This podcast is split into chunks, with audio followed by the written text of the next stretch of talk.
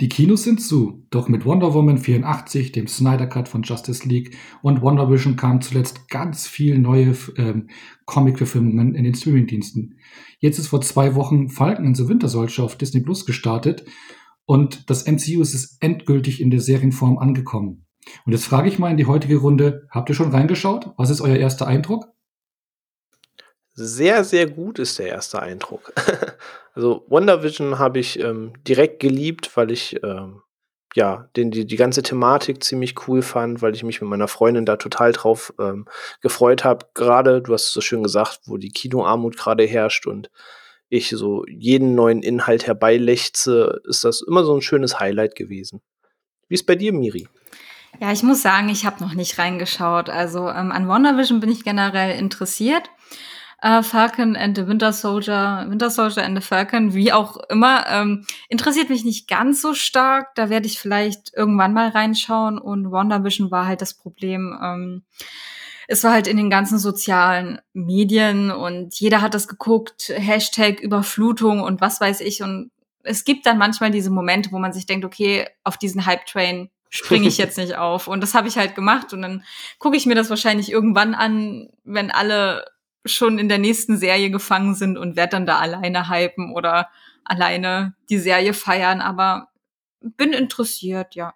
Das kenne ich, das alleine feiern. So ging es mir mit Mandalorian. Das habe ich auch erst ein halbes, dreiviertel Jahr nach dem Start geschaut. Da kam ja schon fast die zweite Staffel.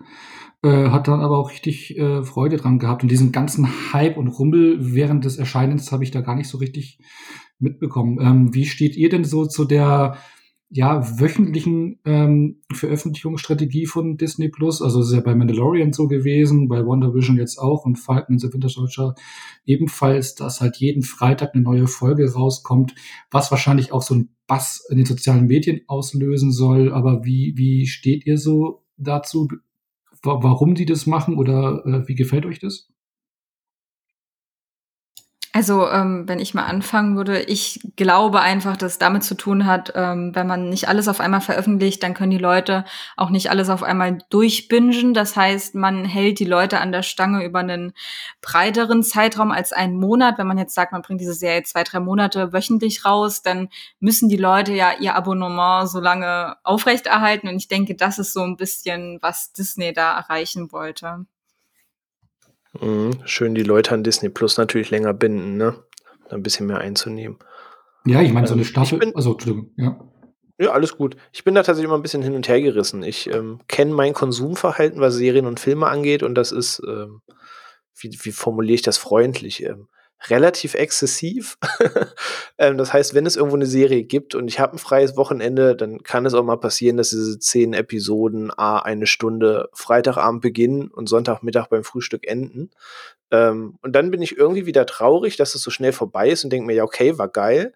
Ähm, aber hat jetzt so zweieinhalb Tage gehalten, was per se mein eigenes Problem ist, aber wir gucken dann halt auch gern, wenn es da ist. Und bei dieser wöchentlichen Veröffentlichung hat man zumindest immer diese Vorfreude und es zum Beispiel jetzt aktuell bei Falcon wieder der Fall oder bei Wonder Vision war es davor, ähm, dass ich mich dann immer freue, gerade dass Freitag zum Wochenende ist, dass ich weiß, yes, Feierabend, dann wird irgendwie Pizza bestellt, schön gekocht oder sonst was und dann, dann kann man ein Wochenende quasi damit einleiten. Das hat aktuell so einen kleinen Highlight-Faktor tatsächlich. Ja, so ein Highlight-Faktor und dieses Binge-Watching fällt ja halt dann eigentlich weg, außer man spart sich's auf, aber das machst du ja jetzt auch nicht so. Würde ich tun, wenn ich nicht so ungeduldig wäre. Ja. Miri, äh, du, äh, ja, du wartest ja zum Beispiel mit WandaVision zum Beispiel, du kannst es dann binge-watchen. Wirst du es dann auch so machen?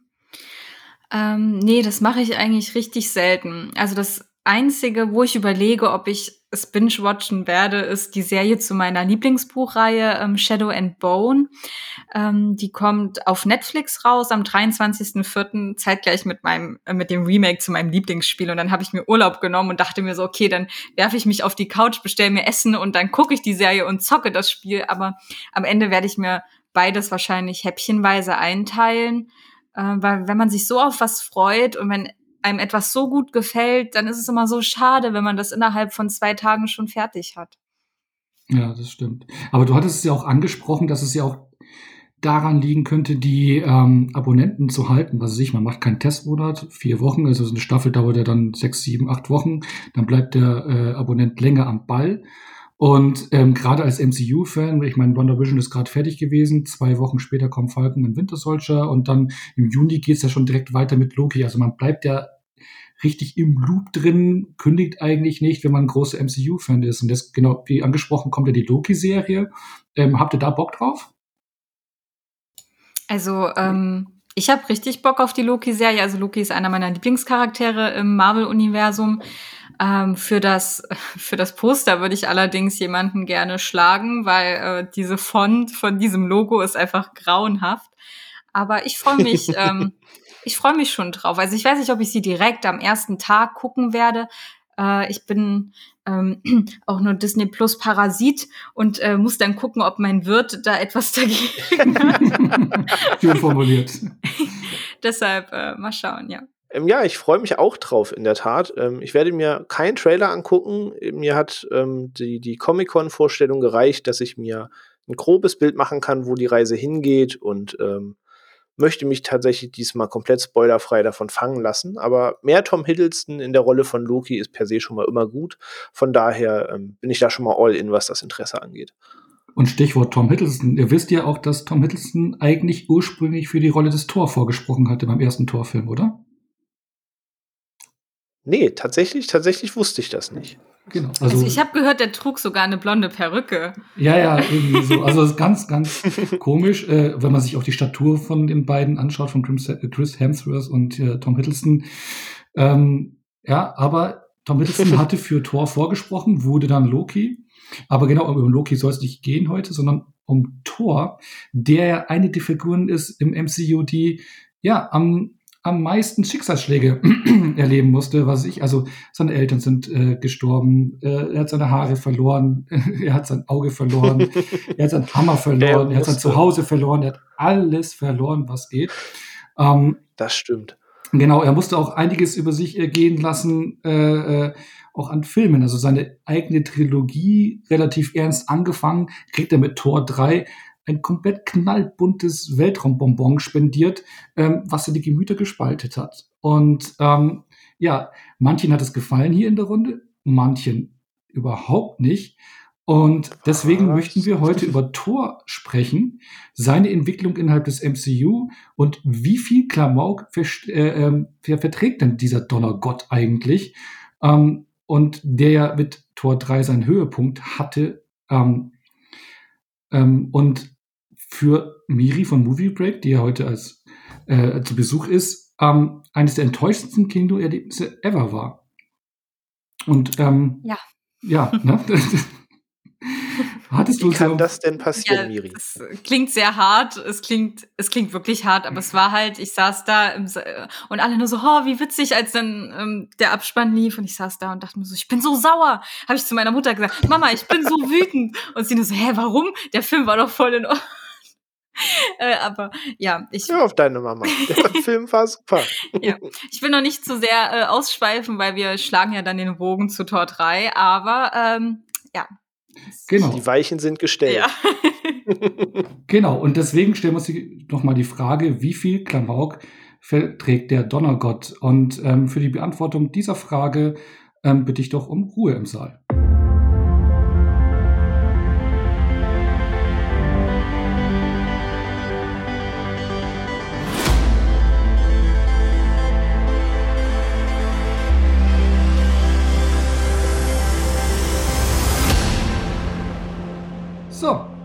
Also nach Zack Snyders Justice League, die wir letzte Woche besprochen hatten, hatten wir ein bisschen Lust auf was bunteres und witzigeres. Äh, denn ja, der, der Snyder Cut war ja schon ein bisschen düsterer, ernsterer, ne? Und ähm, die Farbpalette war nicht breit gefächert. Genau, wir, genau, und wir brauchten einfach mal ein bisschen bunten Kontrast.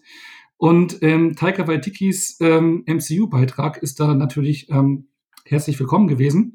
und deswegen der wird ja sehr kontrovers diskutiert von den Fans und ähm, das möchten wir gerne erörtern ähm, äh, in dieser Folge. Und vor allem auch, warum Miri von Movie Break, Entschuldigung, den Film nicht so gern mag, beziehungsweise warum es für sie so ein schlimmes Kinoerlebnis war. Mhm. mhm. Und bevor wir aber loslegen, ähm, würde ich einfach mal sagen, Miri, stell dich doch einfach mal vor für die Leute, die dich noch nicht kennen. Okay, hallo, ich bin äh, Miriam, auch Miri genannt. Äh, auf Twitter findet ihr mich als Umschubsengel und unter dem ähm, Namen Furuha schreibe ich auf Movie Break Kritiken und News und ähm, bin froh, heute dabei zu sein und freue mich auch schon äh, sehr auf diese kleine, spaßige Diskussion, die folgen wird. ja, wir haben hier auf jeden Fall zwei komplett unterschiedliche Meinungen.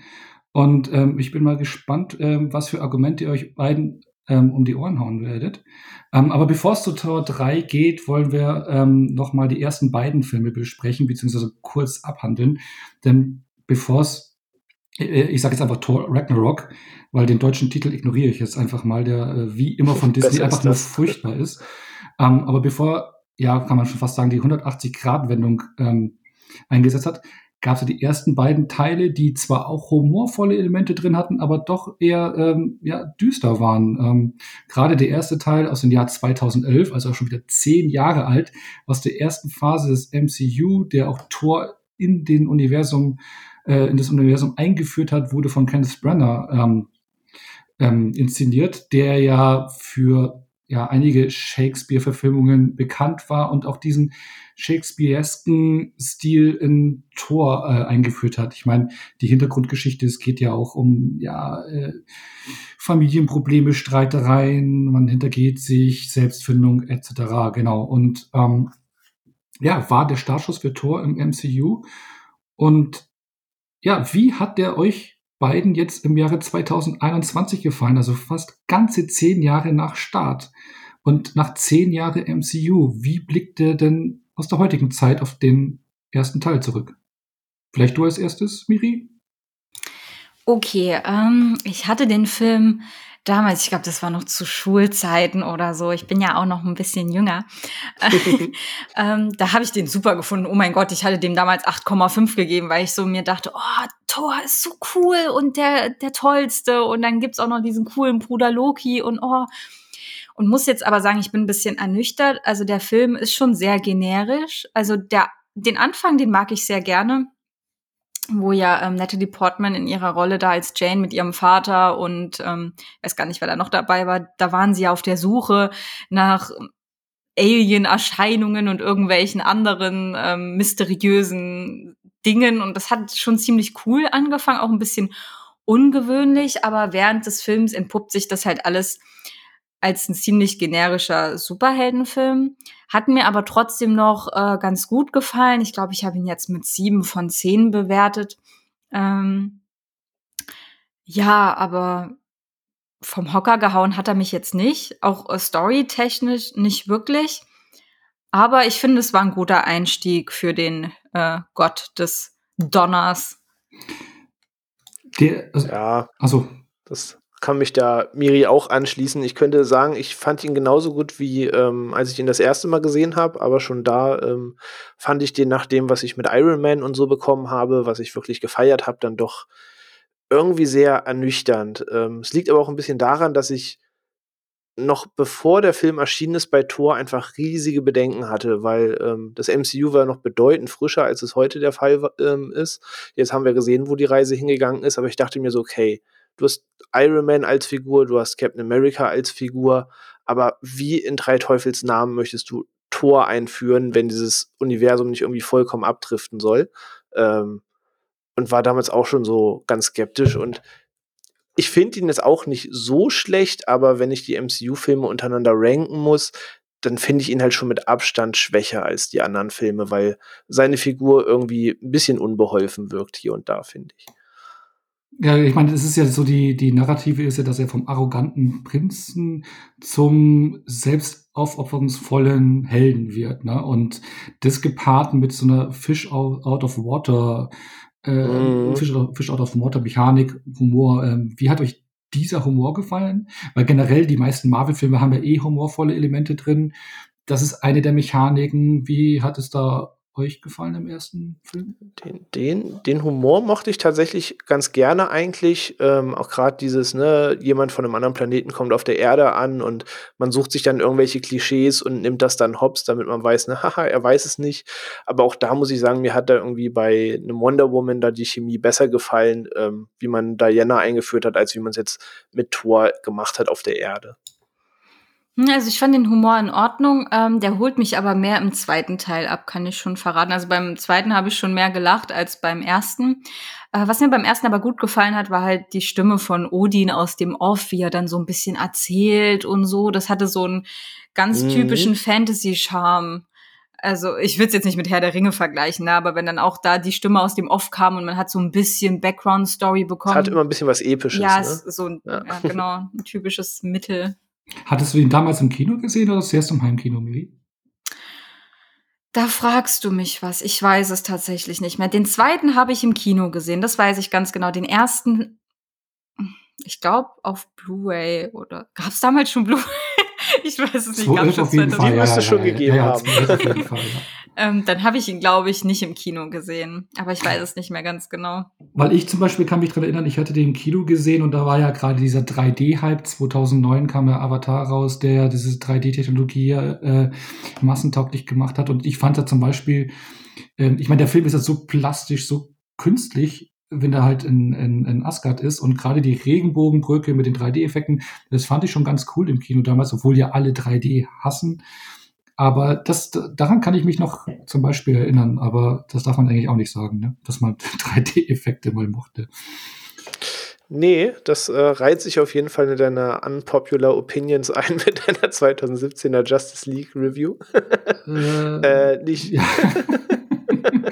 Nächster. Nee, tatsächlich 3, nee, 3D, also eigentlich finde ich den Effekt schon ganz cool, aber was mich an 3D immer total kürre macht im Kino, ist ähm, dieses, dieses abgedunkelte Bild. Man nimmt die mal ab und sieht, ey, eigentlich ist da gerade irgendwie heller Sonnenschein und alles cool. Und du setzt die Brille auf und hast da so, so, so einen Grauschleier drüber. Das finde ich bei 3D immer ganz schwierig. Ja. Aber dann kommen wir mal jetzt ähm, zum zweiten Teil, was ich ja viel interessanter finde, weil es ist ja einer der am ja, was heißt am meisten gehassten, aber äh, ja, schon ein bisschen. Ja, Hass ist vielleicht zu, Unverständlich. Ja, vielleicht übertriebenes Wort, aber der ist am wenigsten geschätzte Film im MCU, würde ich mal fast behaupten. Also, wenn du dir Rankings von irgendwelchen Leuten anschaust bezüglich des MCU, ist eigentlich Tor 2, The Dark Kingdom, The Dark, äh, was war, gibt's noch? Dark Kingdom, Dark World, also glaube ich auch wieder zwei. Genau, genau, Dark World, der Originaltitel. Genau, Dark, Dark Kingdom, Kingdom in Deutschland, also wieder katastrophaler deutscher Titel. Ähm, mhm. Der wird eigentlich immer unten ähm, gerankt bei vielen ähm, ja, Fans. Ja, aber mit Age of Ultron, wenn den an der Spitze ja, ja, das, das ist mal ein anderes Thema. Machen. Das sind meine Lieblings. Genau, genau. Und deswegen, da würde ich nämlich gerne einhaken, Miri, weil du magst Tor 2 und zwar richtig, ne? Ja. Ähm, auch jetzt beim Gucken nochmal, ich finde den vom Humor her auch sehr charmant. Also äh, die Darcy, das ist ja die Praktikantin von Jane, die bringt so eine Lockerheit rein. Also ich mag ihren Charakter ganz gerne. Und dann gibt's ja diese Szene, wo sie in diesem Fabrikgebäude sind und dann finden sie dieses, äh, ich weiß nicht, war das jetzt äh, das Loch oder keine Ahnung, also sie werfen Dinge rein und es kommt oben wieder raus. Mm, so, so Portal-mäßig. Ja, genau, Portal-mäßig. Und das war super Witz. Also das, da weiß ich noch, wie ich ähm, bei der Erstsichtung da sehr, sehr gelacht habe und fand das auch jetzt wieder sehr witzig. Äh, aber vor allem gefällt mir hier die Entwicklung von Loki. Also ich muss jetzt sagen, sowohl Age of Ultron, ähm, dazu kommen wir vielleicht äh, später nochmal, als auch ähm, Tor 2 habe ich so hoch gerankt, weil halt meine Lieblingscharaktere da für mich besonders stark sind. Also Loki hat im zweiten Teil für mich so eine krasse Ambivalenz. Also man lässt, man knackt so ein bisschen diese Schale von dem ähm, schief kichernd lächelnden Gott der äh, was ist er, der Gott der Der Gott des Schabernacks. Der Gott des Schabernacks, genau, knackt man so ein bisschen diese Schale und offenbart halt auch, dass er, ich würde jetzt nicht sagen, er hat was Menschliches oder so, aber dass er auf jeden Fall mehr Emotionen hat, als die Palette eigentlich äh, vorher für ihn gedacht hat. Also ich spiele da auf den Tod von Thors Mutter an. Und da gibt's diese Szene, die mich halt so sehr stark beeindruckt. Ja, das klingt jetzt ein bisschen krass, aber wie er dann ähm, Ach, okay, warte, okay. Ähm, da kam ja dann Thor zu ihm in, ähm, er war ja da im Gefängnis und wollte dann die Hilfe von Loki.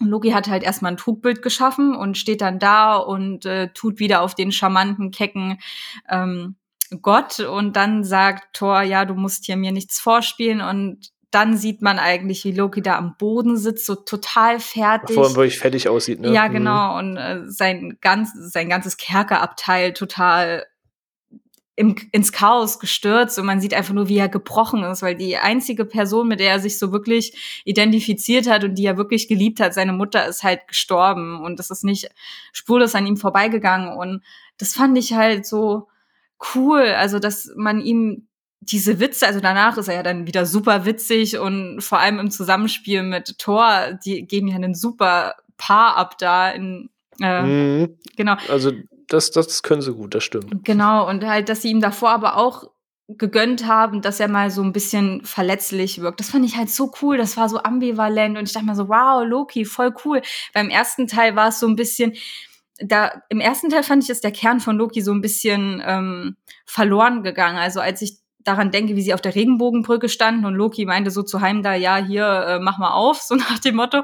Und dann wird irgendwas gesagt und dann hat er ähm, fehlt ihm die, äh, fehlen ihm die Worte. So ist er dann sprachlos. Und dann dachte ich mir so, okay, das ist ein bisschen untypisch für Loki. Der hat ja eigentlich immer einen spritzigen Satz auf den Lippen. Und ich fand so den Kern von Loki haben sie im zweiten Teil besser getroffen. Und das war jetzt auch das Ende von meinem Monolog. Aber ich mag den zweiten Teil sehr gerne. Nee, aber den, den Punkt gebe ich dir volle Kanne. Also für mich auch wirklich die stärkste Szene im Film, gerade was du angesprochen hast, da im Gefängnis, die Szene, erst das Trugbild und dann das wahre Bild, was ihn halt auch ein bisschen entschlüsselt, äh, halt nahbar macht oder auch Emotionszeit, fand ich auch ziemlich stark. Aber ähm, wie hat dir dann das, so, oder? Ja? Ja, die Szene gebe ich euch auch, dass das stimmt schon. Also was Loki angeht, da kann ich mich Miri trotz meiner Abneigung zu Tor 2, ähm, die ich gleich auch noch ausführen werde, ähm, nur voll und ganz ähm, zustimmen. Gerade diese Szene im ähm, Knast wäre jetzt auch so die allererste gewesen, die mir einfällt, die echt cool ist. Aber Tor 2 besteht ja leider auch noch aus anderen Storypunkten. Ja, genau, und das wollte ich nämlich so fragen. Äh, äh, will ich nochmal bei der Miri nochmal nachhaken, äh, wie du sonst die gesamte Handlung ähm, findest, weil ich kann mich zum Beispiel erinnern, wo ich ihn das erste Mal gesehen hatte, ja, dieses Ganze mit den Ethergramm, äh, äh, die Dunkelelfen, Dunkelelfen eigentlich super interessant. Ich kenne auch Teile aus den Comics und sowas. Aber dieses Ganze mit den Äther hatte mich damals nicht komplett abgeholt und ich habe auch nicht, was heißt nicht verstanden, aber das alles irgendwie, sie zusammen, fand das alles irgendwie ein bisschen wir und für mich nicht greifbar. Wie hatte dir dieser Part gefallen?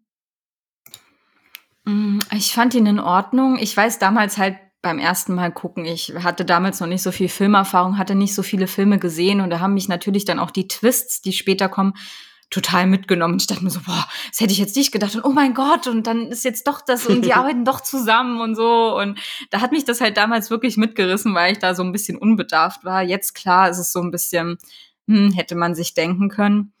Äh, aber sonst finde ich, wird dem Film so ein bisschen Unrecht getan. Also ich kann nicht genau verstehen, wo der Hass her, also der Hass, ne, aber woher diese Antipathie dem Film gegenüber herkommt.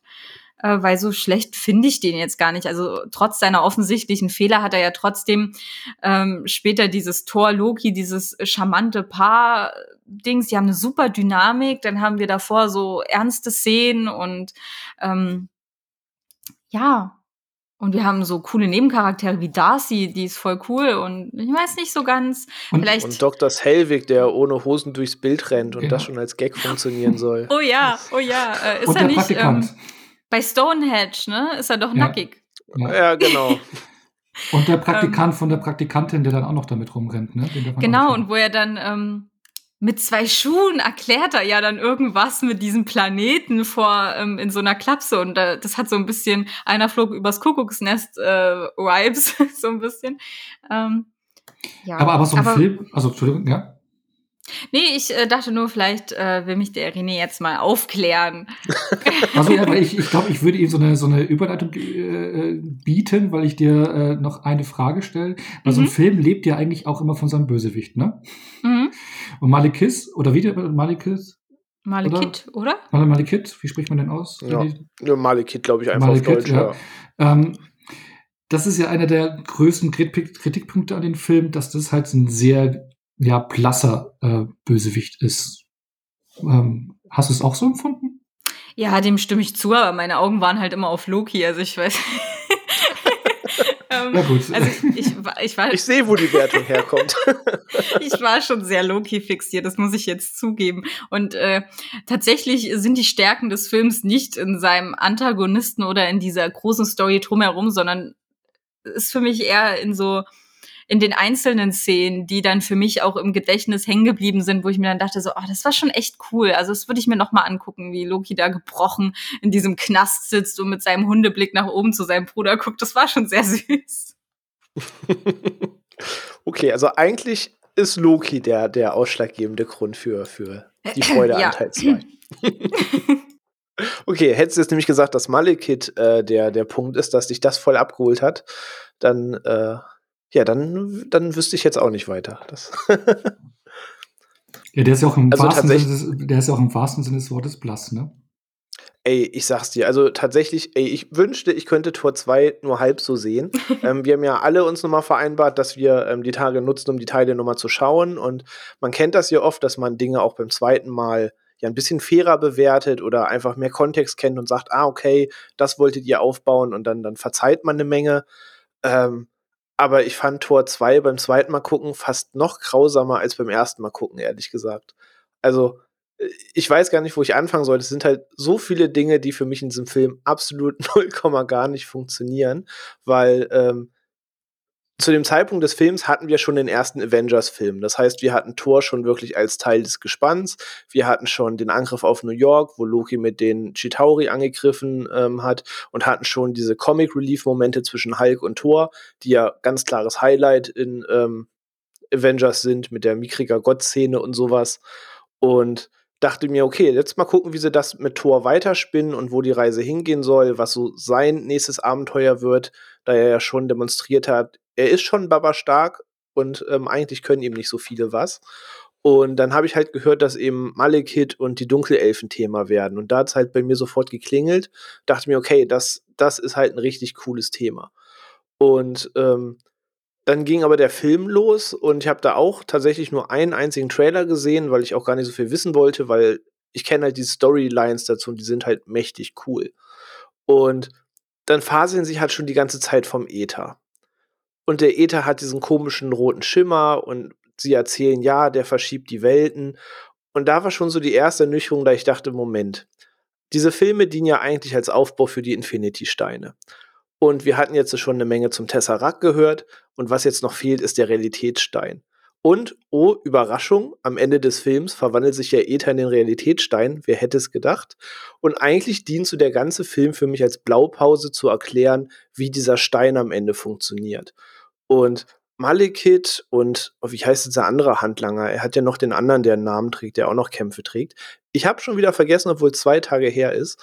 Ähm, das hat für mich irgendwie alles, alles nicht so ganz zünden wollen. Also ich habe irgendwie nochmal meine Review geguckt, um irgendwie auch nochmal meine Worte nachzudenken. Und ich hatte schon geschrieben, diese Portal-Granaten, über die wir nämlich vorhin gesprochen haben, dass sie eben diese Kräfte haben, dass sie Dinge verschwinden lassen, hatte ich damals in meiner Review geschrieben, die Granaten erzeugen ein, eine Anomalie, die alles ins Nichts zieht. Dabei zogen die Granaten leider auch die Handlung und ihre Charaktere mit. Ähm, das war Mic Drop, Fazit. wow. das war damals so mein Fazit zu Tor 2, weil ich habe mich auf megamäßig diese Schlacht gegen die Dunkelelfen gefreut und ähm, ja, da passierte halt nicht viel. Ne? Also du hast einmal das mit Selvig und Darcy und Jane auf der Erde, dann hattest du den wirklich unterhaltsamen Teil auf ähm, Asgard, den Miri auch gerade schon beschrieben hat. Ähm, das mochte ich tatsächlich auch, aber sobald der Schwenk wieder zu Malekith kommt und oh, ich bin wieder erwacht und der Äther, er ist hier, spürst du das? Ja, müssen wir hin. Ey, ich finde das alles grausam. Und dazu hat das dann diesen, alles, was mit Malekith zu tun hat, diesen sechs Snyder Light Look nenne ich es mal. Da findet alles so in drei Farben statt und sieht auch alles total fad aus und Nee, ich würde ihn gern genauso mögen, aber äh, ganz, ganz viel äh, stößt mich da leider ab. Hm, also ich glaube, das Problem, also was ich jetzt erkenne, wenn du das so schilderst, du hast dich halt sehr auf den Antagonisten gefreut und kanntest den halt vorher schon. Mein genau. Hauptziel war halt so mehr Loki-Content. Oh mein Gott, ich äh, möchte da mehr von und das habe ich halt bekommen. Ich habe ja, den Loki-Content erfüllt. Ja, auch, ich habe auch richtig guten Loki-Content bekommen. Allein wenn ich daran denke, wie Loki und Thor da in diesem in diesem Raumschiff und dann lehnt da Loki so an diesem Steuerpunkt Thor ist einfach nur so, oh mein Gott, wie funktioniert das? Es muss doch fliegen. Und ja, willst du vielleicht noch mal alle Tasten drücken oder so? Äh, das war schon sehr witzig. Äh, aber wenn ich das jetzt aus deiner Perspektive betrachte, kann ich es natürlich absolut verstehen. Ähm, war so ein bisschen eine andere Erwartungshaltung dann am Ende. Aber, ja. aber Miri stiehlt, äh, stiehlt dann zu sagen, Loki, Thor die Show für dich? Äh, Immer. Immer. immer. okay. Mit diesem leicht Immer. verträumten Ausdruck in der Stimme. Immer. Immer. Also ich glaube, wahrscheinlich hätte äh, äh, Tom Hiddleston bei dir die Torrolle auch bekommen oder äh, nee, ich glaube, so vom Charakter ähm, passt Tom Hiddleston eigentlich super gut zu Loki. Also, ähm, ich weiß nicht, ich, ich glaube, ich hatte euch das vorhin mal erzählt, bevor wir angefangen haben aufzunehmen. Nämlich, da war er auf der Comic-Con und ähm, da hatte er dann diesen Auftritt als Loki und hatte dann dieses Geste gemacht, einfach diese Psst Geste, so äh, Zeigefinger vor die Lippen und der ganze Saal war ruhig und er stand dann da und hat das einfach nur genossen, dass einfach so total viele Menschen auf ihn reagieren, so als Gott einfach haben sie alle äh, die Klappe gehalten. Ich glaube, er wäre auch super, wenn Loki äh, immer bei eurem Podcast sagen würde, jetzt ist Ruhe im Saal. Ich glaube, dann würden alle darauf hören. ja. ähm, und ich glaube, die haben ihn schon großartig ähm, besetzt. Also ich glaube, er ist der geborene Loki. Ja, auf jeden Fall. Also seine Rolle, ähm, ich bin auch sehr froh, dass sie ihn halt so lange im MCU am Leben gelassen haben. Also ihn muss ich auch in Schutz nehmen. Tor 2 wirklich, egal wie ich ihn finde, aber Loki ist tatsächlich immer ein Highlight, da gehe ich voll mit. Von Avengers 1 bis zu seiner Entwicklung in Infinity War, das ist schon alles, alles ziemlich cool. Also Können wir das jetzt hier so zusammenschneiden, dass äh, René sagt, dass Tor 2 richtig gut war? Einfach den Mittelteil wegcutten. genau, aber äh, René hat es ja gesagt, so drei Farben in Tor 2. Äh, dann kam ja 2017 Tor 3 von Taika Waititi. Und ich würde mal behaupten, da sind ein bisschen mehr als drei Farben im Einsatz. Ähm, denn ähm, Thor Ragnarok, wie er im Original heißt, äh, hier habe ich ihn schon den Titel schon wieder vergessen, den deutschen Titel. Ähm, aber ja, Thor Ragnarok ist ja ein regelrechter Turnaround, kann man fast sagen, ne? von der Dreifarbigkeit in Teil 2 hin zu kompletten, schrillen, bunten, äh, ähm, ja, Bonbon Sci-Fi äh, mit Synthi-Sounds, 80s Vibes, alles was geht und äh, Waitiki-Humor. Ähm, ja, da ging es komplett in eine andere Richtung von Thor und, ähm, und das, obwohl gerade im dritten Teil ja noch eine Menge in Thors ähm, ja, ähm, Leben passiert. Ähm, er verliert seine Mutter, er verliert seinen Hammer, er muss um seine, äh, um seine Heimat kämpfen, Ragnarök steht vor der Tür, ähm, er verliert ein Auge, muss seine Haare schneiden lassen von Stan Lee. ähm, also so nicht sein Tag auf jeden Fall. Nicht sein Tag, sind nicht seine Tage, ja. Und dann hängt er dann auch auf dem Planeten Sakar herum mit ähm, Hulk.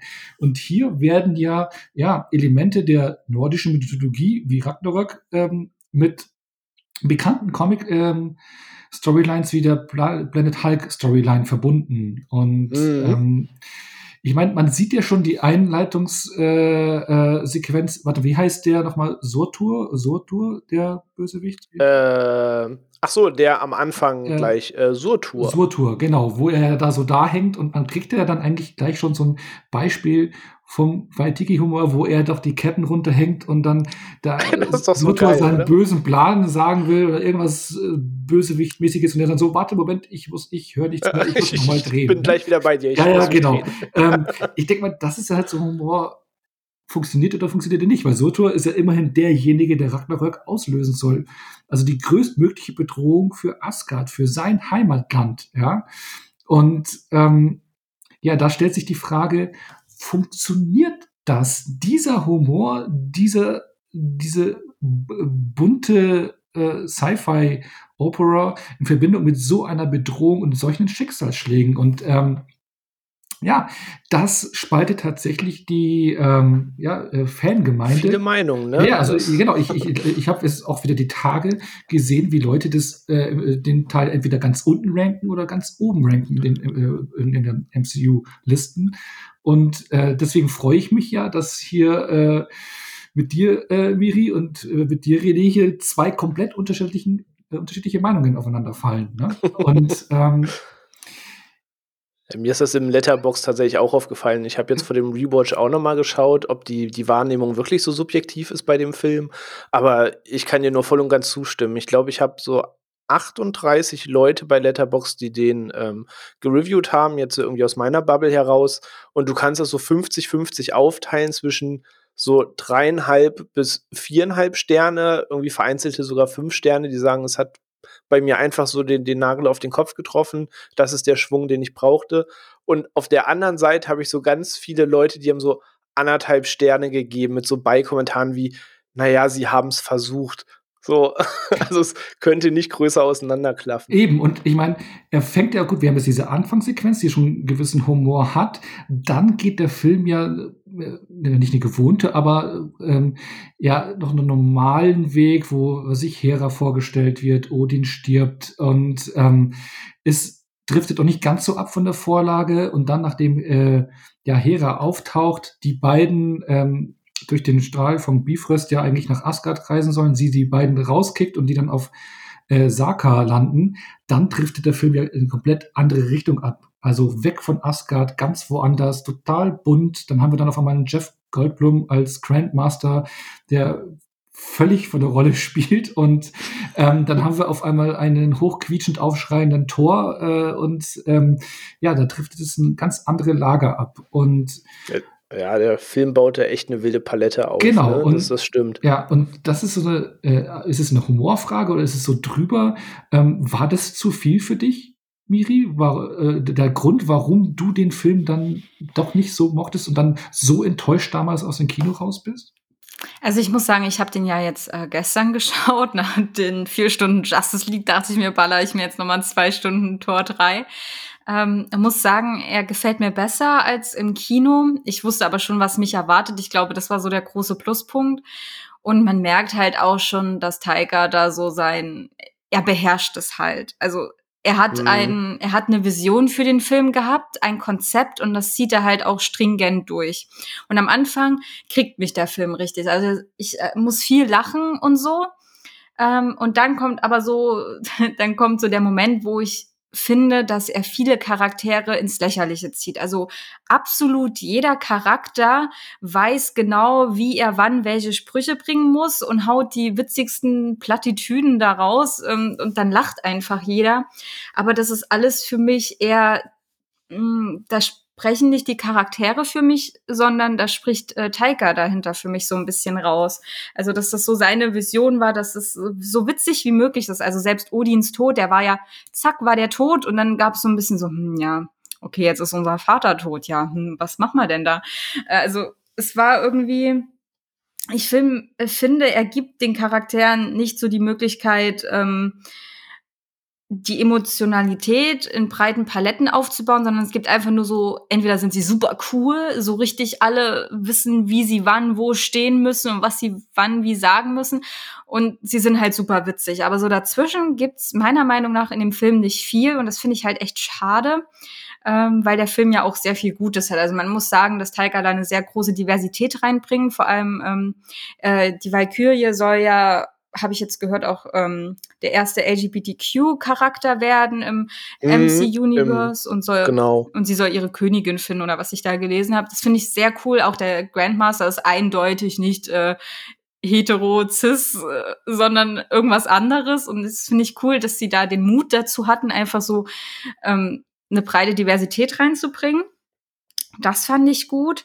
Ähm, aber so Sachen, die wir aus den vorherigen Filmen gelernt haben, die eine hohe Emotionalität haben und auch eine Ernsthaftigkeit, äh, wird so ein bisschen lächerlich gemacht. Also wenn Thor zum zehnten Mal sagt, die Sonne geht unter, die Sonne geht unter, alles wird gut. So fand ich beim ersten Mal, habe ich. Wer wollte Hulk beruhigen? Ja, fand ich beim ersten Mal witzig, aber beim dritten, vierten Mal dachte ich mir so, okay, wir haben es jetzt verstanden. Also es ist okay. Okay, die Sonne geht unter. Sie geht irgendwann unter. Ich hab's verstanden.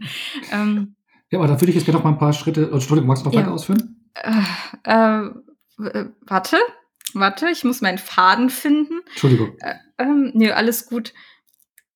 Ja, also es gab so Szenen, wo ich mir einfach so dachte, okay, gucke ich jetzt hier vielleicht irgendwie so eine witzige Zeichentrickserie. Also es gibt diesen Moment, wo ach, der neue Kumpel von Thor in, in diesem Gladiatoren-Ding, dieser Steinmensch, ich weiß seinen Namen leider nicht mehr. Quark. Quark, genau. Ähm, da taucht Loki auf, redet mit äh, Thor und verschwindet dann wieder und dann rennt Quark da auf die Wand zu und tritt zu, so böses Trugbild. Und ich denke mir nur so, okay, ist das jetzt, ist das jetzt Humor für Fünfjährige so ein bisschen. Ähm, ja, also sehr, sehr schwierig. Also es ist mir einfach zu viel. Also im Hinblick auf die anderen MCU-Filme und vor allem auf die anderen zwei Torfilme, weil Tor 2 war schon echt finster und dunkel, ist Tor 3 für mich einfach zu, also die Diskrepanz ist für mich zu hoch. Also hätten sie Tor 1, 2 und 3 von Waititi ähm, inszenieren lassen, dann wäre es für mich okay gewesen. Aber so hatte ich einfach eine komplett andere Erwartungshaltung. Okay, trotz, trotz des Regisseurnamens? Äh, also ich finde gerade ja. Taika bringt halt so ein bisschen, also er bringt bei mir so eine spezielle Erwartungshaltung, sage ich mal, mit. Das war auch tatsächlich ähm, das, was bei mir alle Alarmglocken hat hochschrellen lassen, weil als äh, kam Tor 3 wird verfilmt, war das halt so, ja, okay, neuer Tor. Mhm. So, und wie schon ausgeführt, das ist nicht der Charakter im MCU, der mich irgendwie hinterm Ofen hervorgelockt hat.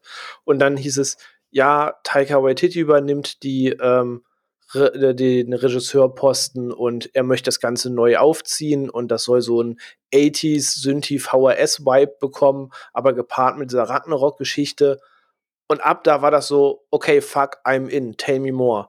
Ähm, ich hatte halt kurz vor der Nachricht ungelogen halt What We Do in the Shadows von ihm gesehen mhm. und ähm, wie, oh, wie hieß denn der andere, der so, so herzlich warm war? Ähm, nagelt mich drauf fest. Hunt for the Wilder People müsste der ähm, geheißen haben. Mhm. Hab gerade den deutschen Namen vergessen. Aber das sind halt Wo so die wilden äh, Männer ja?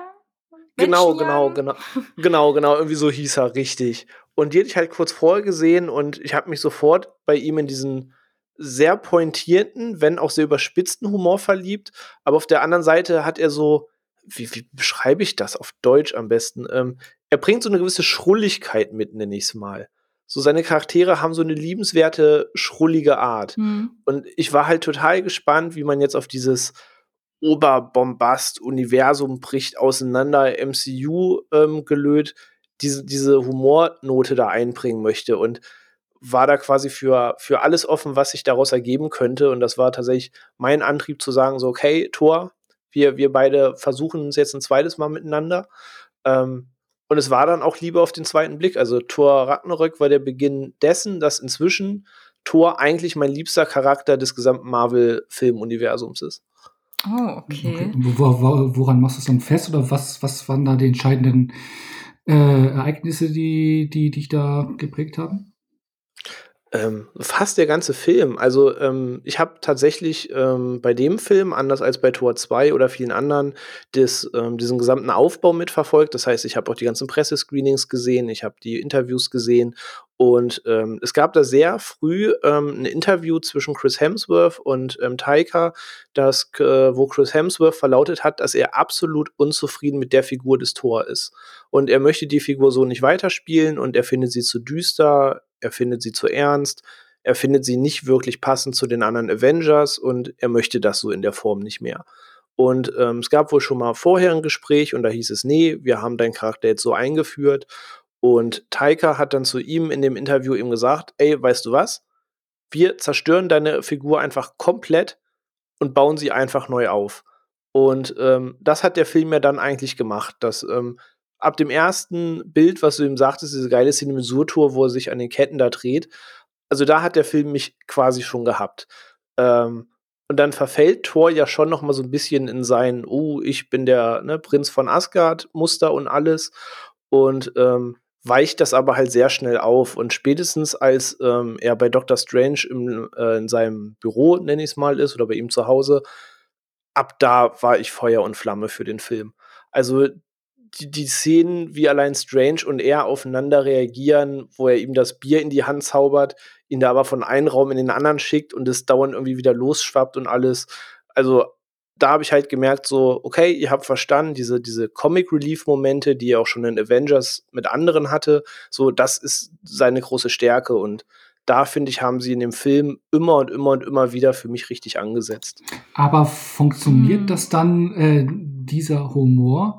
Ähm, ich meine, es sind hier wirklich essentielle Dinge, die in Thors Leben und in Asgards Reich passieren. Ich meine, der Tod von Odin. Äh, A, merkt man diesen Tod von äh, Odin, also spürt man das an, an Thor und auch die Ernsthaftigkeit dahinter, hinter Ragnarök, der Zerstörung von Asgard. Äh, ist es nicht etwas zu ja, klamaukig, zu salopp für diese, diese Storyline, die dahinter steckt? Oder äh, wie funktioniert das bei euch? Ich glaube, bei dir, Miri, eher nicht so, oder? Ja, also wenn ich es halt direkt vergleiche, wir haben in Tor 2 stirbt äh, Frieda, die Mutter von Thor und Loki. Und im äh, dritten Teil stirbt halt Odin. Und wenn ich diese beiden Tode miteinander vergleiche, ähm, löst der Tod von Frieda schon ein bisschen mehr aus, mehr Emotionen bei allen Charakteren. Ähm, und Odin war halt einfach also ich weiß nicht, äh, Todd macht ja dann auch im selben Film noch so Scherze, ja, mein Vater ist gestorben, so, hm, ja, und dann geht's gleich wieder los und super witzig und diese Ernsthaftigkeit, die, glaube ich, Taika auch haben, also rüberbringen kann, äh, hat er hier einfach nicht machen wollen. Und es fühlte sich halt dann wirklich wie so ein wie der Film war so ein kompletter Comic Relief hatte ich das Gefühl. Also es war es war mir zu trüber es war einfach zu witzig es ist einfach so, als hätte man, als wäre da so ein Automat und dann drückt man drauf und dann so witzige, witzige Szene, witzige Szene, witzige Szene. genau, zwischendrin und, stirbt der Papa und zack, weiter geht's, oder? Ja, genau. Und äh, richtig gestört hat es mich dann so ab ein bisschen der Hälfte vom Film, weil es mir dann einfach zu viel war. Also diese ganze Szene, wo ähm, Thor und Loki dann wieder gemeinsam als Duo die Stadt unsicher machen und dann auch bei Doctor Strange landen und so, das war super, das fand ich witzig. Ähm, aber dann, aber klar, wenn ich jetzt höre, dass in der Pressekonferenz äh, er gesagt hat, ähm, Chris Hemsworth, dass er unzufrieden ist mit seinem Charakter und dass er sich das wünscht, dass er nicht mehr so finster ist, sondern ein bisschen spritziger, witziger, dann kann ich es schon verstehen. Aber ich mochte halt so die, also ich mag sehr gerne finster und da war das dann so ein bisschen eine Enttäuschung für mich. Also keiner hat verstanden, warum bist du denn so enttäuscht vom Film? Es war halt einfach so, mein, mein Lieblingscharakter, auch so Loki, der wurde einfach der wurde ins Lächerliche gezogen, so. Warum tut man das? Also alles wurde so ein bisschen ins Lächerliche gezogen. Klar, er ist der ähm, Gott des Schabernacks und er ist schon generell äh, spritzig, witzig, aber im, im zweiten hat er so tolle Facetten dazu bekommen, die einfach weg waren. Also alles, was man über die Charaktere im zweiten und im ersten Teil und in den vorherigen Avengers gelernt hat, war einfach weg. Und ich glaube, dieser Cut war einfach zu hart für mich. Also es war so, da war also, bei Titi nicht feinfühlig genug. Da hat er einfach den, äh, den Hammer geschwungen. Und dann, ja. Oh, ja. Und hat er denn damit dann die Charaktere auch kaputt gemacht? Regelrecht? Also, ja. Ja. ja. Also können wir diese Frage beantworten, verträgt der Donnergott oder auch der Gott des Schabernacks so viel Klamauk? Und dann würdest du ganz klar sagen, nein. Es war zu viel, ja. ja. Ja, dabei hat Loki doch gerade den, den geilen Anfang, der, finde ich, seinen Charakter so geil unterstreicht, wo, wo er Odin mimt und ähm, kurz über Asgard regiert, bis Thor wieder zurückkommt. Und allein dieses Theaterspiel, was Loki da dann hat inszenieren lassen, wo dann mhm. Matt Damon als Loki auftritt ähm, und sagt, oh, ja, ich, ich sterbe, aber baut mir eine Statue, aber, aber mit dem Helm auf ihr wisst, der, der, der Große mit den Hörnern, so und er sich wirklich so komplett selbst beweihräuchern muss. So. Mhm. Ich finde, das hat ihn doch eigentlich seine, seine spritzige Art, die er halt auch hat, irgendwie ganz schön unterstrichen. Das schon, aber dann wird er dann auch später so ein bisschen ins Lächerliche gezogen, weil Thor ist halt der große, coole Bruder und dann äh, steht Loki dann vor äh, ich, äh, Quark und so und dann sollen wir dich mitnehmen? Ja, okay und so. Also es, er war dann irgendwie ähm, also Loki ist ein super wichtiger Charakter und er hat sich in dem Film manchmal einfach wie ein unwichtiger Nebencharakter angefühlt, der einfach nur da ist, damit man über ihn lachen kann, also über ihn lachen kann, nicht wegen seiner Art oder weil er so cool ist, sondern einfach über ihn, um sich lustig zu machen und um äh, Thor so ein bisschen einen Antrieb zu geben. Und das macht man mit meinem Loki nicht. mein Loki.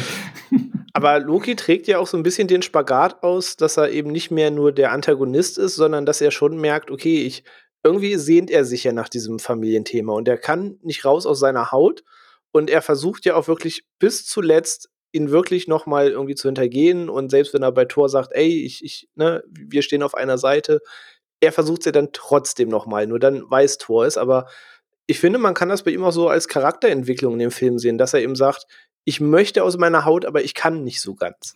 Hm, also dasselbe hatten wir auch im zweiten Film. Also ich, äh, da hat er ja auch sehr viele witzige Szenen. Also allein wenn wir daran denken, äh, wie in Tor 2, Thor und Loki laufen nebeneinander her und Loki fängt an mit seinen Trugbildern. Äh, da verkleidet er sich einmal als, Cap also ähm, verwandelt er sich in Captain America oder verwandelt Thor in ähm, die Sif heißt die, glaube ich. Ähm, die genau die aus seinem Squad ne? Genau ja verwandelt genau. das war auch super witzig. Oder halt diese ähm, Szene in diesem fliegenden Ding. Und das war für mich der Humor der ausreichend war weil er so ein bisschen weil er was knackiges aber auch so schnippisches hatte. Und der Humor im Dreier ist natürlich anders. Ähm, aber ja ausufernd? Hat, Oder? hat glaube ich, alle, manche so ein bisschen überrollt, aber mhm. es hätte bei mir tatsächlich noch mehr sein können. Wow. Also, also, also, René, also bei dir hat es dann funktioniert, auch, auch mit der Ernsthaftigkeit und der Weiterentwicklung der Figuren, wie es halt jetzt zum Loki oder Tor geht, ne? Äh, ja, also ist halt alles so eine Sache der Erwartung. Ne? Ich, ich gehe vollkommen d'accord mit Miri, dass wenn man jetzt sagt, der, der Tod von ähm, Odin muss einen Impact haben, so dann kann man auf der Ebene sagen, das haben sie vollkommen verkurzt. So, weil es könnte kaum belangloser dargestellt werden, außer dass man vielleicht mal 20 Sekunden gerade traurig guckt, um dann aber zu wissen, mh, hm, unsere etwas durchgeknallte Schwester ist gerade da und wir müssen agieren.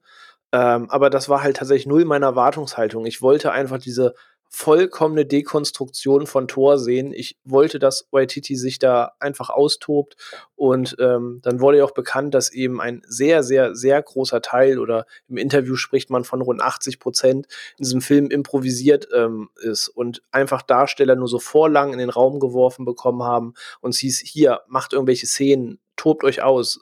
Und die Darsteller haben das, wenn man so dem Making-of glauben darf, halt so richtig genossen, so einfach die Sau rauslassen zu können. Und, und davon konnte es mir tatsächlich nicht genug sein. Also sei das so Szenen wie ähm, bei dieser coolen Planet Hulk-Referenz, wo sie in der Arena sind, wo dann Hulk aus der Arena springt und Loki sitzt erst noch da und freut sich, dass Thor vielleicht gleich die Hucke voll kriegt.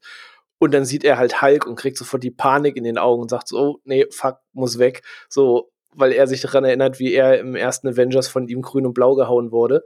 So, das, das habe ich schon gefeiert. Oder seine ganze Interaktion mit dem Grandmaster. Aber allein da, to be fair, der Grandmaster ist doch wohl der heißeste Scheiß im ganzen Film, oder nicht? Also da, da, da geht ihr doch mit, oder? Ist halt ja. Jeff, Jeff, Jeff, Goldblum, da brauchen wir nicht mehr nicht zu sagen. Also oder? eben, es ist fucking Jeff Goldblum, der sich die Seele aus dem Leib spielt. So, das ist doch mega. Ja, das ist auch was, was ich dem Film gebe. Auch einfach, dass er halt diese Diversität reinbringt, die die Marvel-Filme, wenn wir mal ganz ehrlich sind, schon ein bisschen vermissen lässt. Also so diverse Charaktere und so. Also ich glaube, in den Comics mhm. kommt das jetzt langsam. Ähm, wird immer lauter auf jeden Fall, ne, auf allen Ebenen. Sei es jetzt der nächste Green Lantern ist jetzt eben homosexuell, man hat jetzt den ersten Trans-Superhelden. Das stimmt, da stellt man sich jetzt bedeutend breiter auf. Genau, und das macht ja, also das will ja auch Waititi so ein bisschen ähm, reinbringen in das Universum und da, das schätze ich auch an ihm. Und ich glaube, ich werde mit dem nächsten Teil, der kommt, auch ein bisschen wärmer, weil ich ja jetzt weiß, was mich zu erwarten hat und vielleicht, ich weiß noch nicht, welche Tonalität die Loki-Serie anschlagen wird, aber ich habe so ein bisschen das Gefühl, dass ich mich von meinem ambivalenten, dunkel zerrissenen Schabernack Antagonisten. darfst dich verabschieden. Ja, ich gucke einfach Tor 2 so in Dauerschleife. aber, aber wie, das ist mein Loki. aber wie findet ihr dann das Ende von äh, Tor 3 jetzt, wenn die beiden dann sozusagen im Raumschiff stehen, wieder Seite an Seite zueinander gefunden haben und dass man das ja die Überleitung zu äh, Infinity War dann direkt, äh, hat es dann für euch funktioniert, so auch als, als ähm, emotionaler Aufbau für das, was dann am Anfang von Infinity War äh, äh passiert? Hm. Hm. Das war mir ein bisschen egal am Ende. Also ja, weil ich meine, wir wissen ja, am Anfang von Infinity War stirbt ja dann Loki wirklich und ähm, ich will da nicht drüber wirklich reden. gut. Und er meint es da einfach wirklich gut. Also das meint halt, er hat halt diese, diese Wendung. Und am Anfang, äh, am Anfang, sei schon, am Ende von Tor 3 ist er für mich halt der Gute. Und ne, man sieht ja noch die Szene, wo er dann wieder Tor aufbauen will, weil Tor selbst sagt, okay, mein Planet ist weg, mein Volk ist aufs Minimum zusammengeschrumpft und ähm, ich weiß jetzt auch nicht, ob ich das hier wirklich kann. Und ähm, Loki könnte da alles machen in dem Fall und steht ihm halt aber bei. Und ähm, wie so oft glaubt Thor ihm nicht und schmeißt ihn ja nochmal ab und äh, meint, ne, ja, wäre wär schön, wenn du mir das sagst, wenn du eben wirklich hier bist und checkt dann halt, er ist wirklich da und weiß nicht, das halt diese Entwicklung, die er für mhm. mich durchgemacht hat, die, die für mich halt gut funktioniert hat, gerade in diesem, ja, in diesem Klamaukgewand, nenne ich es mal. Ich meine, wenn du sagst Klamaukgewand, noch klamaukiger wird es ja dann in Endgame, ne? Also wir haben ja das Ende von Infinity War, wo das Schnipp gemacht wird und dann sind ja fünf Jahre äh, vergangen, bevor dann äh, die Avengers sich nochmal zusammenraufen und das Ding nochmal drehen wollen. Und da sehen wir Thor irgendwo in ein kleinen äh, Fischerdörfchen zurückgezogen, und der, glaube ich, die letzten fünf Jahre nicht so aktiv war und eher auf der Couch verbracht hat. ähm, was sagt er zu dieser Entwicklung? Ich meine, das äh, ist jetzt nicht Taika Waititi, sondern das ist ja so, äh, die Rosso-Brüder. Ähm, du meinst Fortnite-Tor? Mm. äh, Thor Lebowski, nee, ähm, ich meine, komm, Miri, das hat dir doch bestimmt gefallen, oder? Nein. Also ich fand's schon witzig, aber es war wieder so krass over the top und dann diese Fortnite-Kacke. Und ich dachte mir so, was geht dir, was passiert denn hier? Ähm, aber ich habe auch ein ganz großes Problem mit Endgame, weil ich finde, dass einige Charaktere so richtig dumm handeln. Also dümmer geht's gar nicht. Was? Ja. äh, ähm, aber ja, das möchte ich jetzt nicht zu ausschweifend sagen, aber ähm, Lebowski-Tor ist schon, ist schon witzig, aber man Sie macht sich halt, halt auch wieder über den Charakter ja. lustig so. Und ich weiß nicht, ob ich das so cool finde. Ja, weil, weil sie ziehen es ja auch komplett durch. Ne? Ich meine, als Anfangsgag wäre das ja nett gewesen, aber sie ziehen es ja den Film eigentlich fast durch, oder?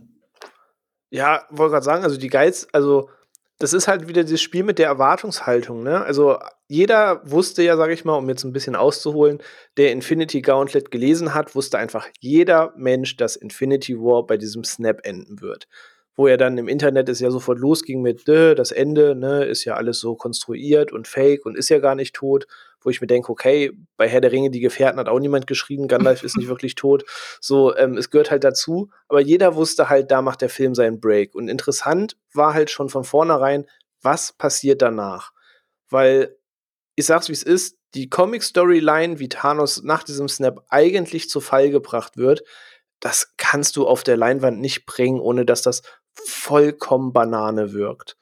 Ähm, und sie haben das in Infinity War ja auch schon rausgelassen, dass er das eben nicht macht, um Lady Tod zu beeindrucken, sondern er macht das eben ähm, aus diesem Gefühl, dass das Universum im Ungleichgewicht ist. Und er erklärt das ja sogar auf eine Art und Weise, die man nicht gut heißen möchte, aber man kann es irgendwie verstehen. Ähm, und ich dachte die ganze Zeit, okay, wie geht das jetzt weiter? Was machen die? Und dachte, okay, die, die werden sie jetzt alle zusammenraufen und dann jagen sie ihn. Und ich finde es so schön, dass man in Endgame die Russo-Brüder genau wussten, das erwartet jeder Fan. Gerade als sie noch Captain Marvel eingeführt haben, dachten sie, jetzt sind sie der Super Troop und dann ist die Welt ja gerettet. Und in den ersten fünf Minuten siehst du dann, ja, Thanos ist tot, bringt euch gar nichts, schade. Ähm, und deswegen fand ich diesen Bruch mit Thor auch so interessant, weil da haben sie das erste Mal deine Erwartungen gebrochen, haben gesagt, die Reise ist egal, was ihr euch jetzt ein Jahr lang für Fantheorien ausgedacht habt. So wird es nicht passieren. Und als sie dann Tor aufsammeln und man schon wusste, okay, er wird mit sich hadern, er, er hat diese Gewissensbisse, er sieht sich als Verlierer der Schlacht, aber ihn dann so zu sehen, ey, ich, also ich war A, zwar ein bisschen leicht geschockt, aber B, ich lag bald vor meinem Kinosessel vor Lachen, als ich ihn da gesehen habe. So, sowohl in der Szene, wo sie Fortnite spielen, weil das einfach so over the top absurd ist. Und fast noch mehr in der Szene, wo sie sich dann wirklich in dem Avengers Hauptquartier dann sammeln und den Plan durchsprechen und jeder was zu den Steinen sagen soll. Und er steht da, sieht wirklich ganz schlimm und versoffen aus. Dann so, ja, also das der, das der Realitätsstein und Jane und Jane, das, das, das war meine Freundin. Das, sie, sie, sie war es, aber. Und dann einfach anfängt zu heulen und, und alle gucken sich an. Ich, ich fand das interessant, dass sie den Charakter so zerbrochen haben. Wird da ungefähr so der Waititi-Stil fortgeführt aus Tor 3? Oder, weil es ist ja nicht so komplett der Rosso-Stil, wie man es eigentlich äh, gerade aus Infinity War und auch äh, ähm, den vorherigen Film von denen kennt, oder? Also es ist schon nee, so vom Humor eigentlich, eigentlich schon. Also ich, ich würde auch zu gern wissen, wer auf den Gedanken kam. Ob das irgendwer gesagt hat, ey, ne, wir, wir müssen das jetzt vollkommen auseinandernehmen, ob Chris Hemsworth selbst die Idee geil fand. Wahrscheinlich kann man es irgendwo nachlesen sogar. Ähm, aber ich weiß es fairerweise nicht. Aber ich würde echt gern wissen, wer kam auf die Idee, Thor wirklich so darzustellen und diesen, ja, er hat den Beititel nicht umsonst, diesen Lebowski-Stil da einzubauen und die Figur halt so daran anzulehnen, so optisch und das, ich weiß nicht, aber ich fand es halt einfach geil. Ja, genau, aber ich meine, wir hatten es ja schon, er hat ja auch sehr, sehr viel Schicksalsschläge einstecken müssen, alles, was geht und dass man sich dann irgendwann so aufgibt, kann man das so verstehen? Ja, aber ich, also ich finde es nicht nachvollziehbar. Also in ähm, Ragnarok hat es ihn ja total überhaupt nicht geschert, so wirklich. Es war so, hm, okay, ja, es passiert. Und, und dann ist er angeblich so gebrochen, dass er sich die Hucke vollsäuft und dann hier den Triple Bierbauch bekommt. also, das ist schon sehr konstruiert. Aber er hatte fairerweise auch vorher nicht so die Zeit zu trauern gehabt. Er musste ja immer irgendwie funktionieren. Er musste ja witzig sein, ne? okay. Ja, weil wenn du denkst, irgendwie, wenn Ragnarok und Infinity War ansetzen, das ist ja quasi ein Tag. So, sein Dad stirbt, er muss den Kampf mit Hela führen und Ragnarok führt ja auch so ein bisschen, wenn man jetzt ein bisschen deeper werden möchte in der Komödie, diesen, diesen Twist, den Iron Man 3 hatte. Da wurde gefragt, was ist Tony Stark ohne seine Rüstung? Und Thor Ragnarok fährt ja so ein bisschen die Schiene, was ist Thor ohne seinen Hammer? Ähm, und am Ende entdeckt er sich ja quasi selbst. Der ist ja schon ein bisschen Zweifel geplagt, weil er denkt, das definiert ihn. Und dann besiegt er seine Schwester, verliert sein Volk, landet auf dem Raumschiff und fünf Minuten später taucht einfach Thanos vor ihm auf, nimmt ihm seinen Bruder und dann geht ja quasi der Infinity War schon los. Also der hat ja eigentlich keinerlei Luft zu atmen, sobald sich die Sachen anfangen zu überschlagen. Hm. Aber funktioniert diese Heldenreise für dich, Miri, oder ist da wirklich bei Tor 3 so der Bruch drin? Ja. Ja. Also irgendwann, ja, sage ich jetzt ganz traurig. Also, wie gesagt, ich liebe Age of Ultron, ich liebe Tor 2 und dann ist irgendwas passiert und mir wurden die Erwartungen, sie wurden in den Boden gestampft und ich war ganz traurig und ja, wahrscheinlich bin ich selber schuld, weil ich diese Erwartungen hatte. Aber irgendwie hat mir das alles nicht mehr so gefallen. So, und was mich da echt also, interessiert. Ach, sorry, sorry. Ich, ich, wollte jetzt nämlich eigentlich zu Tor 4 übergehen, der ja in Planung ist, auch wieder von Taika Waititi. Okay, dann habe ich noch eine ganz okay, kurze Frage ja. vor Miri tatsächlich, bevor ja. wir überleiten. Ähm, was mich da super brennt interessieren würde, ähm, bei so einem ganz Charakterwandel, wie findest du Thor in Zusammenspiel mit den Guardians of the Galaxy? Weil ich finde, das ist ja so ein bisschen das Element, wo man gemerkt haben, da wollen sie hin. Sie wollen wahrscheinlich irgendwann so diesen Ask Guardians of the Galaxy Geschichte, dass Thor sich denen anschließt.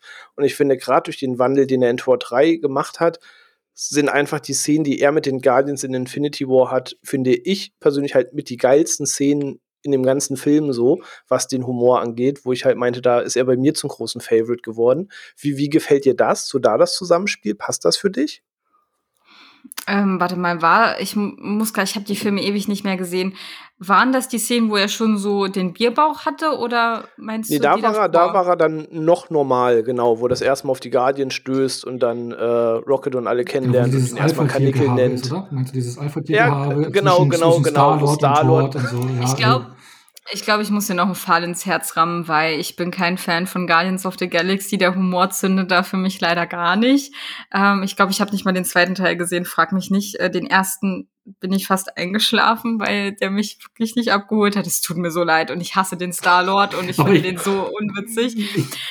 Aber ähm, was ich äh, ganz witzig fand, war nämlich Thor mit den Avengers, also nicht mit den Guardians, sondern den Avengers, weil da gibt's nämlich eine Szene, die habe ich immer noch im Kopf, egal wie lange das jetzt her ist, dass ich die Filme gesehen habe, wo alle versuchen, diesen äh, Hammer von Thor hochzuheben. Das war eine sehr witzige Szene und Thor sitzt dann einfach da und guckt, wie die sich da alle zum Affen machen. Das stimmt. Ja. Aber das ist ja auch im Prinzip eine Beantwortung der Frage von dir, oder René? Es ist, ich muss gerade den Puls auf meiner Uhr checken. Genau. Aber also Fakt ist, abseits dieses Podcasts muss ich mich irgendwann mal mit Miri über ihr MCU-Ranking unterhalten. Ja, ich glaube, das könnte sehr unterschiedlich ausfallen für euch. Aber ich meine, Stichwort Guardians of the Galaxy, die werden ja auch äh, Teil, wenn man sich zumindest den Cast anschaut von Tor 4, werden sie ja auch da mitspielen. Star-Lord ist mit dabei, Gamora ist mit dabei äh, und Nebula, Nebula, glaube ich, ist dabei. Mhm. E, aber eben halt auch wieder Natalie Portman als Jane und sie wird zu Thor. Taika Waititi wieder auf dem Regiestuhl, äh, Stuhl, Regiestuhl. Ähm, Thor Love and Thunder äh, ist der bisherige Titel. Ich bin mal auf den Deutschen dann gespannt, der kann nur beschissen werden. Ähm, oh, das kann nur schlimm werden bei äh, diesem, ja. Und Christian Bale als Bösewicht Gore der Götterschlechter. Ähm, habt ihr da Bock drauf, Miri? Kannst du dich da ein bisschen drauf freuen? Schraubst du deine Erwartungen runter oder ähm, wie schaut es da bei dir aus? Ja, also da Loki wahrscheinlich nicht vorkommen wird, ne, gehe ich ein bisschen ähm, besänftigter an die ganze Sache ran.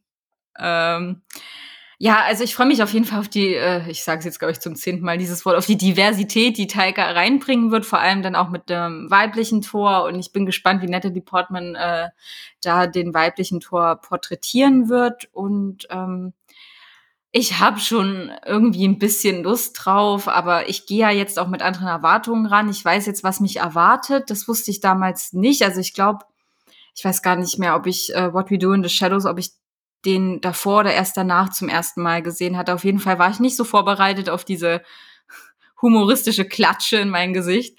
Aber jetzt weiß ich Bescheid. Ähm, ja. Hat sich unerwartet getroffen. Ja, sehr. Hat mein Herz zersplittert. Aber jetzt habe ich es wieder zusammengesetzt und jetzt bin ich bereit für Tor 4 und Habt ihr mal die Aufnahme, die, die, die ähm, Behind-the-Scenes-Szenen, sag ich mal, zu Tor 4 gesehen, die gerade im Internet so liegen? Nee, ich habe noch gar nichts gesehen? zu Tor Die, die, die Fotos von Natalie Portman? Ja, ja, ich habe ich hab die letzte ja. Woche gesehen, die ist ja quasi richtig am Pumpen, ne? Ach so, also ja, aber ja da steht sie auch ein bisschen richtig, breiter da so. Ja, natürlich, aber die ist ja körperlich gerade wirklich ne, on fleek. Also mhm. bin da echt gespannt, was da kommt. Ja, mich wundert es ja auch, dass sie sie zurückgeholt haben, weil äh, nach Tor, äh, Tor 2 war sie ja erstmal weg vom Fenster, ne? Und, ja, man äh, musste sie wohl auch wirklich überzeugen. Ja, genau. Also ich weil, weiß nicht mehr, wer es war. Irgendwer ist ja wirklich zu ihr gefahren und stand wirklich mit dem Pitch vor ihrer Tür und hat quasi gesagt, so und so sieht's aus, deswegen musst du das spielen, weil sie hat es ja eigentlich, glaube ich, schon abgesagt genau. gehabt. Ähm, aber sie hatten eben die Idee, das muss aber so stattfinden. ja, weil eigentlich war sie ja schon raus aus dem MCU, ne? Also kann man so sagen. Ja, eigentlich schon. Ähm, aber ich finde es schön, dass sie wiederkommt tatsächlich, weil die, die Figur von Jane Foster mag ich ganz gerne und ich meine, Darcy haben sie jetzt auch ins MCU zurückgeholt. Ähm, von daher finde ich das ganz schön und ich habe auch mich äh, ja, noch nicht so spoilern lassen, wo es genau hingehen wird. Genau, dass Christian Bale als Gore der Bösewicht wird, das, das äh, hatte ich auch schon mitbekommen. Ähm, und wahrscheinlich dauert es in der aktuellen Zeit ja eh noch länger als früher, dass wir den Film dann am Ende wirklich sehen. Deswegen bin ich mal ganz gespannt, wann schlussendlich wir wirklich Tor 4 ähm, ja, zu Gesicht bekommen und hoffe, dass es jetzt ja nächstes Jahr vielleicht alles wieder ein bisschen schöner läuft. Ähm, aber ich bin sehr, sehr großer Vorfreude tatsächlich, wo die Reise hingeht. Ob das mit Jane wirklich so eine richtige, ja, wie nenne ich so, so eine Staffelübergabe wird, weil ich meine, jetzt hat sich Cap erledigt, ähm, Tony ist leider weg und ich habe letztens zum fünften Mal Endgame gesehen und zum fünften Mal Pippi in den Augen gehabt dabei. Ähm, und ich bin gespannt, ob Thor jetzt weitergeführt wird, ob sie sagen, wir bauen den jetzt wirklich noch in diese Richtung mit den Guardians zusammen auf oder ob das vielleicht auch so seine Übergabe wird. Da, da bin ich halt mal sehr gespannt drauf. Aber auf jeden Fall wird es, denke ich mal, wieder sehr bunt und sehr witzig werden. Also schon die ersten Schriftzüge zu Tor 4 äh, sind schon wieder sehr bunt, schon wieder so 80-Style. Also ich kann mir vorstellen, dass es wieder so ein bisschen wie ein Tor 3 wird von der Richtung her. Oder? Was meint ihr? Ja. Ich glaube, aber ich glaube, das allgemeine Medienecho war halt bei Tor 3 auch halt einfach größer. Ne? Also ich glaube, so dass das Gros wollte eben genau das sehen. Aber was mich sehr an Tor 4 freut, das ist mit einer der einzigen Sachen, die ich weiß.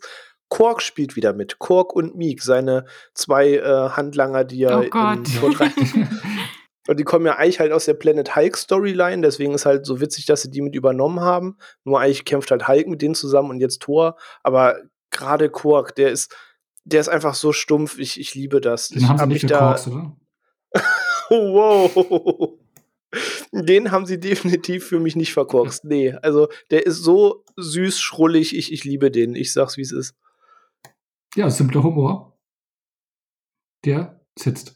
Darf auch mal sein in einer Eben, nee, man kann auch seinen Spaß haben. Und ähm, ja, bevor es mit Tor 4 weitergeht, kommt ja die Doki-Serie ab 11.06. auf Disney Plus. Ich denke mal, da sind wir trotz allem auf alle gespannt auf die Serie. Ein Autor dahinter ist ja Michael Waltron, der, glaube ich, auch die erste Folge geschrieben hat, einer der Autoren von Rick and Morty. Hat ja auch Kann also nur verrückt werden. Genau. äh, auch nur zur Erklärung, ist, ist nicht irgendwie eine äh, Prequel-Storyline oder sowas, sondern durch die Ereignisse in Endgame gibt es einen alternativen Loki, der seine eigene Handlung hat und ähm, eben mit dem Tesseract durch die Zeit reist. Also es könnte durchaus spannend werden. Ne? Also hat auch schon so Rick and mhm. Morty Anleihen, wenn man schon allein die äh, Grundstory hört. Ne? Ja, mhm. auf jeden Fall. könnte äh, was ich, werden.